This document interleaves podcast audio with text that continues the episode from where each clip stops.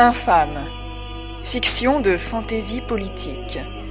Chapitre 1. Les Torres. Partie 2. La nuit habillait désormais les grappes de toits en chaume. Horde se reposait de l'exténuante journée. Dans la demeure enfumée des Torres, aux épais murs de torchis inondés par l'obscurité, Seule l'étroite cheminée prodiguait un timide éclairage. Ses lambeaux de lumière esquissaient deux silhouettes masculines attablées face à face. Un trentenaire de taille moyenne, au teint mat, aux épaules tombantes, et son fils, de douze ans, déjà grand, à la peau tout aussi sombre et à la gestuelle alerte. Jérémie rêvait, yeux en l'air, et balançait parfois ses jambes entre deux bouchées, sans prononcer mot, le père croquait la tranche de pain qu'il venait de se couper, après y avoir cérémonieusement tracé la croix du bout de son canif. Au fond de l'unique pièce se détachaient les figures féminines qui, dans la pénombre, veillaient à ce foyer. Elles se tenaient debout derrière les mangeurs. Les visages clairs de Suzanne et Daphné gardaient une expression neutre, dans l'attente d'un signe du chef commandant de servir la suite. L'injonction muette arriva. Mère et fille vinrent emplir les écuelles de Fabrice et Jérémie d'une épaisse soupe au navet, qui disparut vite dans les estomacs des agriculteurs, creusés par le labour. Quand ils eurent tout avalé, le père fit claquer son couteau sur la table, le garçon posa sa cuillère en bois, signifiant aux femmes qu'ils avaient terminé. Elles pouvaient se sustenter dans leur sillage. Celles-ci prirent place et mangèrent, tandis qu'eux buvaient une piquette qui les aiderait à dormir. Le fils descendit de ses pensées en découvrant, au visage des adultes, cette expression de complicité dans la contrariété. Ils avaient la mine pincée des jours où le voisinage les tracassait, mais aussi de l'affection offerte du bout des doigts effleurant la main aimée. Jérémie sentait ses parents occuper de plein gré une marge qu'il appréciait aussi peu que sa sœur. Papa caressa les cheveux de la cadette, sur qui pesait la situation, avant de glisser au garçon un regard sceptique. Quand la fillette eut achevé son dîner, le chef de famille dirigea vers elle ses grands yeux sombres et brisa le silence. Va nettoyer la basse-cour, rassemble-y les bêtes et enferme-les pour la nuit. Oui, papa, réagit aussitôt Daphné, qui s'empressa de quitter son siège. Jérémie l'observa prendre au passage dans ses bras une poule qui s'était échappée et déambulait dans la chaumière. Elle s'équipa d'une lanterne et sortit. Lorsque la porte fut bien refermée, il remarqua un échange de regards entre les parents. Avant que l'enfant n'eût pu leur demander pourquoi avoir éloigné sa sœur, la voix mécontente de la mère s'éleva. Les ragots sont repartis. Je les ai surpris en enfer. À l'heure qu'il est, l'ensemble du village doit savoir que nous sommes instruits. Et grâce à toi, lança-t-elle au fils d'une voix aussi tranchante que son doigt pointé sur lui. Tu n'aurais pas dû révéler que tu apprends à lire enchaîna Fabrice, ferme. Oh, je. Pardon, c'est arrivé si vite. Je voulais pas. murmura le garçon aux joues rougies, tête baissée et crispé sur le coffre qui lui servait de siège. Jérémie releva à tâtons ses larges yeux noirs, luisants de curiosité, sur Fabrice et Suzanne. À la fois anxieux et impatient de comprendre, il laissa échapper. Et dites, pourquoi faut pas que les autres y savent que je suis cultivé oui, ils ont point cette chance, mais du coup, est-ce qu'on n'est plus pareil? Enfin, je, je comprends pas qu'il faut cacher l'instruction, mais c'est chouette d'apprendre. Pourquoi c'est mal vu? Les mines renfrognées des adultes leur amenèrent un timide mutisme coupable. Discrétion Ne jamais se mettre en avant, sacré malin Les gens sont vite jaloux, aigris, vexés. C'est pour ça qu'il vaut mieux pas s'étaler. Et puis. Péché d'orgueil, je sais pas marmonna le fautif, habitué à ce discours, d'une voix humble où pointait le scepticisme qu'il cachait de moins en moins bien. Et c'est vraiment juste pour ça? Oui, affirma sèchement la mère. Bon, que diable s'est-il passé? C'était hier, pendant que Daphné et toi, vous étiez au purgatoire et papa au champ. Avec les copains, on a gardé les cochons des Péliarons. Quand on les a eu ramenés à la ferme, on a décidé de jouer aux explorateurs. On est allé dans la cure. Là, on a commencé à à mettre le nez partout. Ensuite, Baptiste y a lancé l'idée d'imiter la jante du bourg. Qu'on a trouvé ça plaisant. Oh, maman, Théâtre a tellement bien fait s'amusa Jérémie avant de laisser teinter un léger rire puis de se rembrunir face au lourd silence des parents. À mon tour, ben, j'ai pris un des ouvrages et j'ai démarré la lecture pour faire le prêtre. Bravo commenta le père avec sévérité. Oh, si vous aviez vu leur surprise parce que je peux lire. Je suis sûr qu'ils seraient trop contents de partager ça. Par contre, j'ai pas eu le temps de dire quoi que ce soit, eux non plus. Le diacre nous a surpris, grondé et chassé. C'est donc ça, asséna Suzanne, le regard assombri de colère. Je suis désolée. J'étais pris dans le jeu et j'ai pas réfléchi. Souffla le garçon en levant vers le couple une moue navrée. Pas réfléchi. Tu agis d'abord, c'est désespoir. Tu es si impulsif gronda Madame Torres, frappant un coup nerveux sur la table avant de croiser les bras avec autorité. Tu as intérêt à te montrer discret dorénavant. C'est promis, papa. Le silence s'empara de la masure. Confus, Jérémie examina sa mère, qui rassemblait la vaisselle, énergique. Son regard passa sur Fabrice. Il remonta le long de son buste large mais affaissé et enrobé, pour atteindre sa tête ronde aux joues tombantes. Le père essuya son nez et cura, à l'aide d'un bâton, les dents jaunies qu'abritait une bouche étroite aux lèvres très épaisses surmontées d'une moustache. Cette mine poissonneuse reflétait la nature discrète de l'homme, pourtant aussi ferme que travailleur derrière cette façade molle. Monsieur Torres était réfléchi, quoique loin de l'esprit calculateur de son épouse, mais surtout d'une grande bonté malgré l'apparente froideur.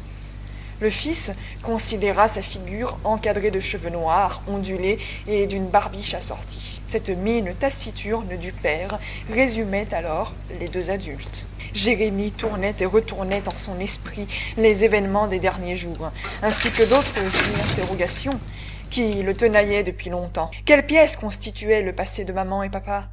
Quel genre de vie nécessitait de rester caché? Et ce livre d'heures que maman ne sortait que pour lui enseigner les lettres? L'ouvrage était beau et devait valoir cher. D'où venait-il? Elle se contentait de dire qu'il fallait toujours faire preuve de modestie, et se taisait quant à l'origine du volume. Le garçon avait essayé plusieurs fois d'inviter Fabrice et Suzanne à compter leur jeunesse. Il aurait eu plus de succès en s'adressant à une tombe, soucieux de ne pas blesser la carpe et le rempart fortifié à qui il devait obéissance. Il n'insistait jamais. Jérémie ne voulait pas raviver un passé douloureux. En ce soir, de nouveau, pour ces adultes qui, il fallait le reconnaître, lui offraient une vie simple mais très heureuse, il résolut d'éviter les questions, bien qu'il brûlait de comprendre. Repensant aux copains et copines si étonnés, à Daphné, écartée du secret, il marmonna, triste. Maman, j'aime ce que tu m'apprends, mais je veux pas être différent. La remarque fit pousser à madame Torres un souffle d'embarras. La gêne, plus que la sévérité, crispait ses traits tombants, comme à chaque fois que l'enfant questionnait sa singulière façon de l'aimer. Jérémie s'imaginait une mère qui le comprenait sans devoir le montrer. La distance visait son bien, probablement. Maman posa une main solide sur son épaule. L'affermir, sa manière de le consoler. Tu seras différent. Allons, n'aie pas honte. Au contraire, ne te soumets pas à la loi du groupe. Pour plaire, interdit d'être plus doué. Retiens ce que dit ton père. Sois fin. Ne te gonfle pas. Mais intérieurement, sois fier. Tu domines. Euh, quoi? Euh, non, je suis pas au-dessus, mais enfin, personne doit être au-dessus, c'est, c'est pas juste, c'est horrible ce que tu comptes là, je veux pas. Jérémie était totalement désemparé. Avant qu'il ne s'excitât davantage, ou à l'inverse, qu'il ne commence à pleurnicher, la calme fermeté de Fabrice coupa court. Il se fait tard. Suzanne, la vaisselle. Et toi, aide-moi à démonter la table. La femme emporta écuelle, bol et cuillère dans un bassin où elle les lava. Sourire en coin, dans une feinte inadvertance, elle laissa claquer un couvert aussi fort que le faisait son époux lors de ce cérémonial de mâle chef de maison. Les hommes soulevèrent la vieille et épaisse planche servant de plateau, la posèrent contre un mur, puis refermèrent et rangèrent les tréteaux qui la soutenaient. Au même instant, Daphné regagna la maisonnette. Elle ôta ses sabots et vint embrasser ses parents. Fabrice l'enlaça et, sourire aux lèvres, se mit soudainement à la chatouiller. La fillette aimait cela et rit de bon cœur. Son père la fit sauter un moment sur ses genoux en imitant le cheval, avant de la porter gentiment jusqu'au lit où elle s'affala, toute réjouie. Jérémie, de sa démarche dynamique qui dissimulait ses contrariétés à la cadette, rejoignit la couche commune au coin de la masure, à côté de la cheminée. Le garçon quitta sa tunique, ne gardant pour dormir en ces jours chauds que ses vieux eaux de chausse cendreux. À l'aide d'un escabeau, il grimpa, puis bondit, heureux de s'abandonner à la nuit, sur la dizaine de paillasses empilées au creux du charlie de bois, qui, très élevé, les encadrait. L'enfant se blottit dans la large et courte couchette à côté de sa sœur. Il la fit sourire en lui donnant une bise. Elle répondit d'un affectueux câlin. Les parents, pour leur part, venaient de tirer les draps usés qui tenaient lieu de rideau entre eux et leurs enfants. Le fils saisit qu'ils allaient faire l'amour et ainsi tenter d'oublier les soucis du jour. Les jeunes dirent ensemble à voix basse le austère avant de laisser tomber leurs lourdes paupières. Au-dessus des deux têtes, pendu à un clou, un dizainier bricolé avec du fil de chanvre et des cailloux assurait, croyait-il, un bon repos orné de jolis rêves. Le sommeil attrapa difficilement Jérémie. Outre le silence des adultes, autre chose l'embarrassait. Sa famille sonnait faux à Horde, initiation douloureuse à l'inégalité parmi les hommes. Il repassait dans sa tête l'incident de la cure. Lui, garçon de douze ans, lisant au milieu de ses camarades, leur malaise, la gêne de Jérémie lorsqu'il prit conscience de ce qu'il venait de révéler, à croire que tout secret est destiné à être ébruité, tel celui des oreilles d'âne du roi Midas par le murmure des roseaux. Ses regards lourds, même vexés, lâchés par ses copains, et les mots de maman. Ne te soumets pas, tu domines. Être plus instruit lui offrait-il un pouvoir jalousé? Ses premiers pas vers le savoir le mèneraient-ils à une lumière défendue? Il ne parvenait à comprendre que cette forme de culture puisse écraser. L'enfant ne demandait qu'à être heureux au sein du groupe. Tu es celui que Dieu élèvera, c'est ce que signifie ton prénom lui avait jadis expliqué Suzanne. Jérémie demeurait sceptique quant à la réalité de cette fâcheuse élévation. Si elle devait lui valoir une mise à l'écart, il s'en serait passé. Le garçon se montrait passionné par les études que maman lui prodiguait. Néanmoins, il tenait autant à ses amis. L'un excluait-il l'autre? Absurde Jérémie se jura d'être désormais normal. Il craignait de se trahir devant Daphné. Papa et maman seraient furieux. Daphné, peiné, il avait de si nombreuses fois demandé à ses parents pourquoi sa sœur ne recevait pas ces mêmes merveilleux dons. Le couple évoquait un principe d'aînesse et une future répartition des rôles qui ne permettait pas de perdre du temps à former les deux enfants à l'identique. Deux fois par semaine, la mère déployait des trésors d'inventivité pour remettre la Benjamine à papa, avec divers prétextes, euh, le temps de la leçon, sans éveiller ses soupçons. Daphné se doutait-elle de quelque chose? Souffrait-elle? Son frère s'interrogeait régulièrement et redoutait la réponse.